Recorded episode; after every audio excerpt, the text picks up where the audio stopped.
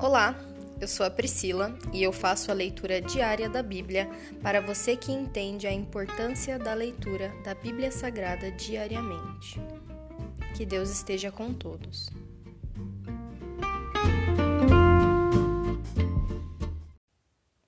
Ouça agora o capítulo 34 de 2 Crônicas. Josias reina em Judá. Josias tinha oito anos quando começou a reinar e reinou em Jerusalém por trinta e um anos. Fez o que era certo aos olhos do Senhor e seguiu o exemplo de seu antepassado Davi, não se desviando nem para um lado nem para o outro. No oitavo ano de seu reinado, enquanto ainda era jovem, começou a buscar o Deus de seu antepassado Davi.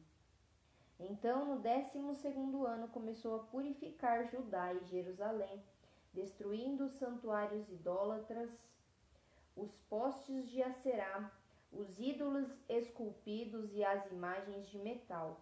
Deu ordens para que fossem destruídos os altares de Baal e despedaçados os altares de incenso que ficavam acima deles. Também ordenou que os postes de Acerá, os ídolos esculpidos e as imagens de metal fossem despedaçados e espalhados sobre os túmulos daqueles que lhes haviam oferecido sacrifícios. Queimou os ossos dos sacerdotes idólatras sobre os próprios altares e com isso purificou Judá e Jerusalém. Fez a mesma coisa nas cidades de Manassés, Efraim e Simeão, e até na distante Naphtali, bem como nas ruínas ao seu redor. Destruiu os santuários idólatras e os postes de Acerá, reduziu os ídolos a pó e despedaçou todos os altares de incenso em toda a terra de Israel. Por fim voltou a Jerusalém. No décimo oitavo ano do reinado de Josias, depois de ele purificar a terra e o templo, nomeou Safã, filho de Azalias, Maacéias, governador de Jerusalém, e Joá, filho de Joacás, o historiador do reino, para restaurarem o templo do Senhor, seu Deus. Eles entregaram ao sumo sacerdote Ilquias a prata recolhida pelos levitas, que guardavam as portas do templo de Deus. As ofertas foram trazidas pelo povo de Manassés, de Efraim e de todo o remanescente de Israel, bem como de Judá e de Benjamim, e pelos habitantes de Jerusalém. Ilquias e os outros líderes entregaram a prata aos homens encarregados de supervisionar a reforma do templo do Senhor. Eles pagaram os trabalhadores que faziam os reparos e a restauração do templo. Também contrataram carpinteiros e construtores que compraram pedras cortadas para as paredes e madeira para os suportes e as vigas. Restauraram aquilo que reis anteriores de Judá haviam deixado ficar em ruínas. Os trabalhadores realizaram a obra com fidelidade sob a liderança de Jaate e Obadias, levitas do clã de Merari, e de Zacarias e Mesulão, levitas do clã de Coate. Outros levitas, todos músicos talentosos, ficaram responsáveis pelos carregadores e pelos trabalhadores em várias funções. Ainda outros auxiliavam como secretários oficiais e guardas das portas. E o que as encontra a lei de Deus. Enquanto estavam retirando a prata recolhida no templo do Senhor, o sacerdote Uquias encontrou o livro da lei do Senhor escrito por Moisés. E o Quias disse a Safã, secretário da corte: Encontrei o livro da lei no templo do Senhor. E o Quias entregou o livro a Safã. Safã levou o livro ao rei e relatou: Seus oficiais estão fazendo tudo o que lhes foi ordenado. A prata recolhida no templo do Senhor foi entregue aos supervisores e trabalhadores. Safã também disse ao rei: o sacerdote Uquias me entregou um livro, e Safã leu o livro para o rei.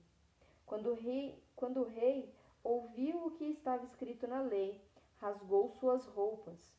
Em seguida, deu estas ordens a Ilquias, a Aicã, filho de Safã, a Aquibor, filho de Micaías, a Safã, secretário da corte, e a Asaías, conselheiro pessoal do rei. Vão consultar o Senhor por mim e por todo o remanescente de Israel e de Judá. Perguntem a respeito das palavras escritas no livro que foi encontrado. A grande ira do Senhor foi derramada sobre nós, pois nossos antepassados não obedeceram à palavra do Senhor. Não temos feito o que este livro ordena. Então Ilquias e os outros homens foram ao bairro novo de Jerusalém consultar a profetisa Ulda. Ela era esposa de Salum, filho de Tocate, filho de Arás, responsável pelo guarda-roupa do templo. Ela lhes disse: O Senhor, o Deus de Israel, falou: Voltem e digam ao homem que os enviou, que assim diz o Senhor: Trarei desgraça sobre esta cidade e sobre seus habitantes.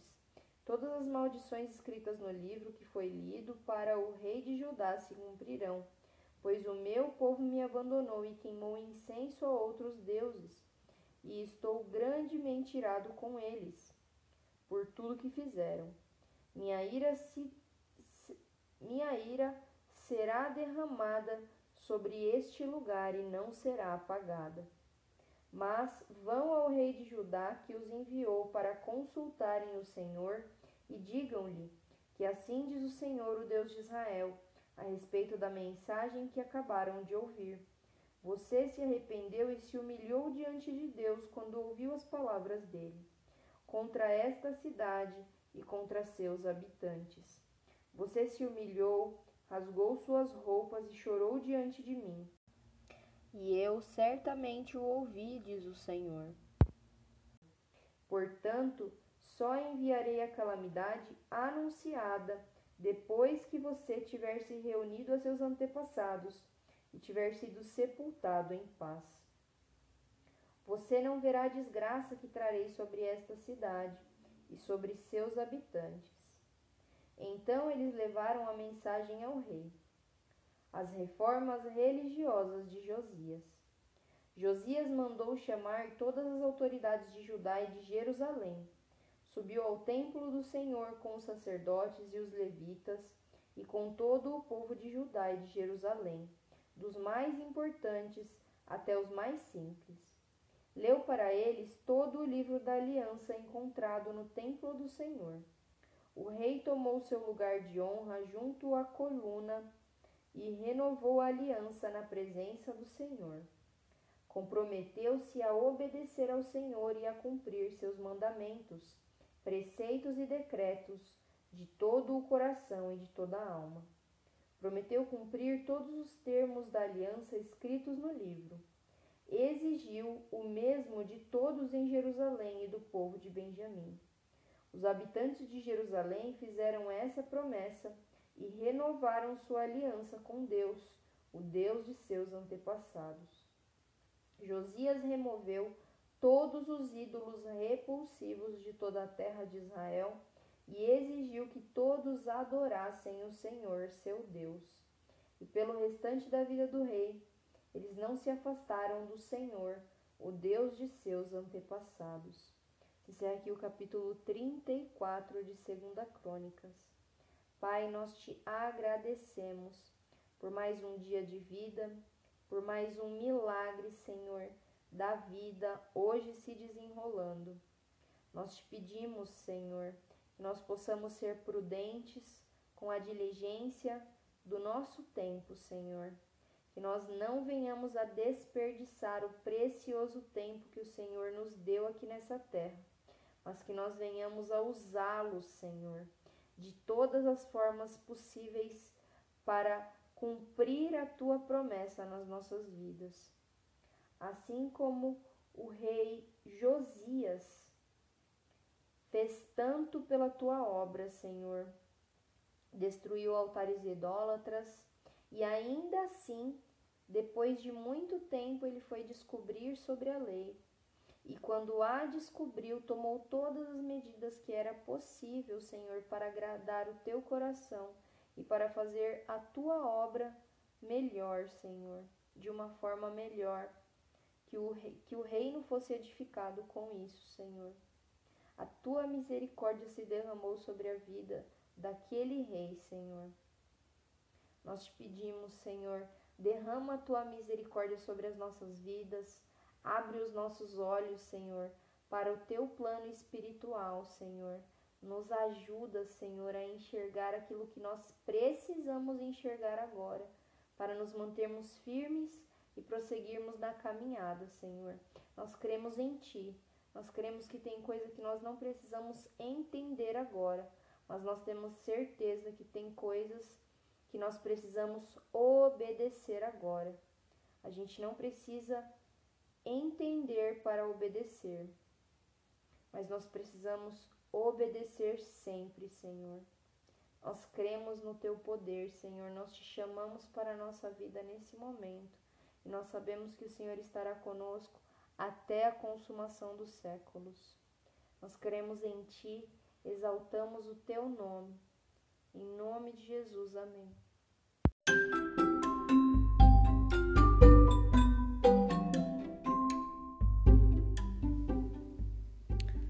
Você acabou de ouvir o Dali Bíblia, o podcast da tua leitura diária da Palavra do Senhor.